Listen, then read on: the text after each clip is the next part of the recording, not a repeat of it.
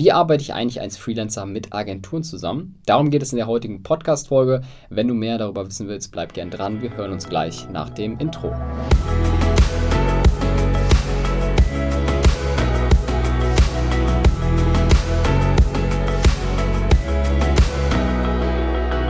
Damit herzlich willkommen zurück zu der heutigen Podcast-Folge. Heute geht es darum, wie arbeite ich als Freelancer eigentlich mit Agenturen zusammen.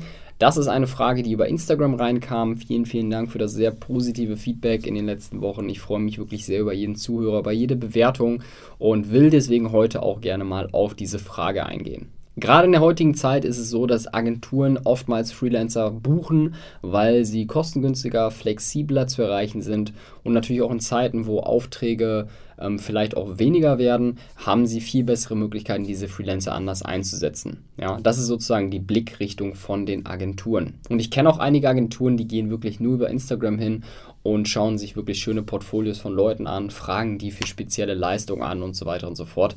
Also der Markt boomt. Es gibt sehr viele Freelancer, die die gleichen Tätigkeiten machen. Und in dieser Podcast-Folge möchte ich dir mal so ein paar Alleinstellungsmerkmale mitgeben, ähm, die du nutzen kannst, um langfristig mit Agenturen zusammenarbeiten zu können. Ja, es geht natürlich darum, wie du dich als einzelner Freelancer abheben kannst, wie du vielleicht um eine bessere ja, Aura um dich aufbauen kannst, wo die Leute einfach noch lieber und noch mehr mit dir zusammenarbeiten wollen. Das will ich dir heute in dieser Podcast-Folge mitgeben. Ich freue mich sehr. Der erste Punkt ist eigentlich auch ein sehr wichtiger, wenn nicht mit der wichtigste Basispunkt, und zwar die Zuverlässigkeit und die Perfektion in deiner Arbeit. Wenn Agenturen dich buchen möchten, dann solltest du direkt verfügbar sein oder sehr schnell verfügbar sein innerhalb weniger Tage und zuverlässig sein. Das heißt, wenn du zu denen sagst, dass du dich bei denen melden wirst oder ein Angebot denen senden wirst, dann solltest du das innerhalb kürzester Zeit tun. Du solltest zuverlässig sein, du solltest wirklich ein gutes Licht auf dich werfen und direkt für die Agenturen verfügbar sein. Versuch also die Kommunikationswege über E-Mail, über Telefon und so weiter bestmöglich aufzubauen, die besten Strukturen dafür aufzubauen. Ich nutze ja sehr gerne E-Büro für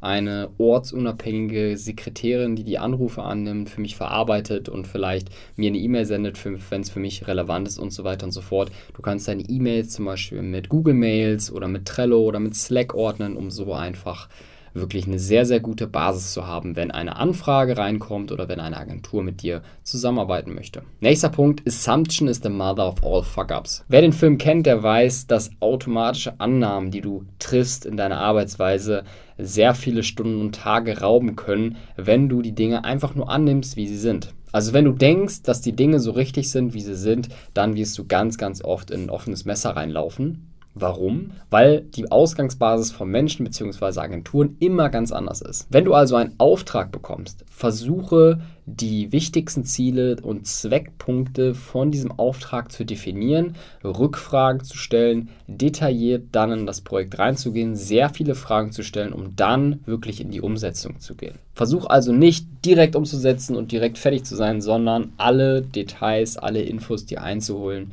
und auf jeden Fall keine Annahmen, automatischen Annahmen zu treffen, ähm, sondern immer jede Anfrage individuell und detailliert auszuarbeiten. Und das Schöne ist, umso mehr Fragen du stellst, umso weniger Korrekturschleifen und fehlerhafte Entscheidungen wirst du treffen. Und da natürlich auch nochmal kurz ein Rückverweis. Ich habe auch nochmal einen, komplette, einen kompletten Artikel über die perfekte Übergabe von Produkten an deinen Kunden erstellt. Solltest du auf jeden Fall mal auschecken. Geh auf meinen Blog dazu auf foto-video-podcast.de. Ich glaube, das war die zweite Folge. Check das auf jeden Fall mal gerne aus. Der nächste Punkt ist flexibel und dynamisch sein. Geht auch mit dem ersten Punkt mit einher. Aber Agenturen lieben natürlich flexible Freelancer, die sehr schnell reagieren und sehr schnell gute Entscheidungen treffen. Agenturen möchten nämlich mit Menschen zusammenarbeiten, die bereit sind, schnell zu reagieren und die Bedürfnisse von den Agenturen an sich anzupassen, um so einfach bestmöglich wie so eine Art Baustein an der Agentur anzudocken. Agenturen möchten halt Freelancer haben, die Problemlöser sind, anstatt Probleme zu verursachen. Versuch also jedes mögliche Problem zu lösen oder einen Vorschlag zu machen, um einfach da nicht als der Problemersteller im Hinterkopf zu bleiben. Und natürlich auch, wenn eine Agentur es möchte, dass du von ihren Büros aus arbeitest, dann solltest du es auch tun, denn Dynamic Working als Freelancer ist für dich die beste Variante. Ich habe dafür auch nochmal einen Blog-Eintrag ähm, erstellt. Es geht darum, dass du dynamisch arbeitest, dass du schnell auf Dinge eingehen kannst, dass du dich nicht in tausend Dinge festzettelst, sondern immer sehr schnell tagtäglich dynamisch arbeitest. Denn das lieben einfach Agenturen. Nächster Punkt ist der Mindset-Shift. Und zwar die Agentur ist die Sonne nicht du. Wenn, wenn du zum allerersten Mal für eine Agentur arbeitest, dann versuche dich bestmöglich in deren Strukturen einzuarbeiten und dich einzufügen. Ich bin natürlich auch ein großer Fan davon, Grenzen zu ziehen, ähm, zu sagen, bis nach hierhin und nicht weiter.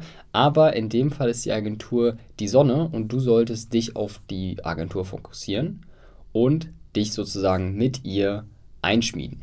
Du solltest dich also um die Agentur bewegen und nicht versuchen, ach, ich bin der Freelancer, sollen sie mal machen. Und versuche dich nicht nur mit den Menschen bestmöglich einzufügen in der Agentur, sondern auch in der Art und Weise, wie sie arbeiten. Denn das wird dich langfristig auch zufriedenstellen. Du solltest langfristig auch ein Teil des Teams werden. Du solltest dich bestmöglich mit den Leuten auskennen und dich schnell und entbehrlich machen.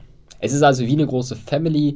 Du solltest ähm, also niemanden irgendwie auf den Zehenspitzen treten und den gesunden Menschenverstand einsetzen. Nächster Punkt ist und zwar, sei nicht übermütig. Und das gehört auch zu dem Thema menschlich sein und versuche nicht irgendwie als Grafikdesigner, als Texter, als Frontend-Entwickler, Fotograf, Videoproduzent, wie auch immer, versuche nicht arrogant oder überheblich zu wirken. Und denk dran, du bist der Freelancer und die Agentur ist eine Agentur. Versuche also wirklich Respekt davor zu haben und ähm, einfach nicht übermütig zu sein. Und hier ein Tipp noch von mir, versuche auch regelmäßig zu meditieren, um deinen eigenen Ruhepol zu finden. Warum? Weil es dir hilft, achtsamer zu sein und dich besser in andere Dinge hineinzuversetzen. Es gibt noch drei bis vier weitere wichtige Punkte, die ich dir empfehlen würde. Geh gerne auf meinen Blog unter foto-video-podcast.de und schau dir die nächsten Punkte an. Dort gehen wir nochmal tiefer rein und zwar, warum Leidenschaft größer als Umsatz sein sollte, ähm, wie du Aufmerksamkeit für dich generierst, wie du präzise und leidenschaftlich arbeitest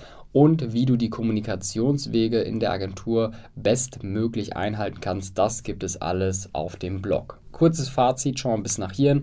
Es gibt natürlich in der Praxis viele Hindernisse und viele Probleme, die in einer Zusammenarbeit mit Agenturen und Freelancern auftreten können. Ich habe dir aber einige Punkte mitgegeben und einige Impulse mitgegeben, die deine Zusammenarbeit verbessern können. Und es geht natürlich darum, diese Punkte immer regelmäßig zu wiederholen. Und da interessiert mich natürlich auch, hast du Erfahrung mit der Zusammenarbeit mit einigen Agenturen? Hast du noch weitere Impulse zu diesem Thema? Schreib mir gerne eine E-Mail an podcast.cosmic-media.de. Die E-Mail-Adresse steht auch in dem Thumbnail von dem Podcast. Ansonsten würde ich mich sehr freuen, wenn du mir eine Bewertung auf iTunes gibst. Wenn du eine Frage hast, schreib mir die gerne bei iTunes oder an die E-Mail-Adresse. Ansonsten hören wir uns in der nächsten Podcast-Folge. Ich freue mich sehr, dass du dabei warst. Mein Name ist Philipp. Ich bin raus. Ciao.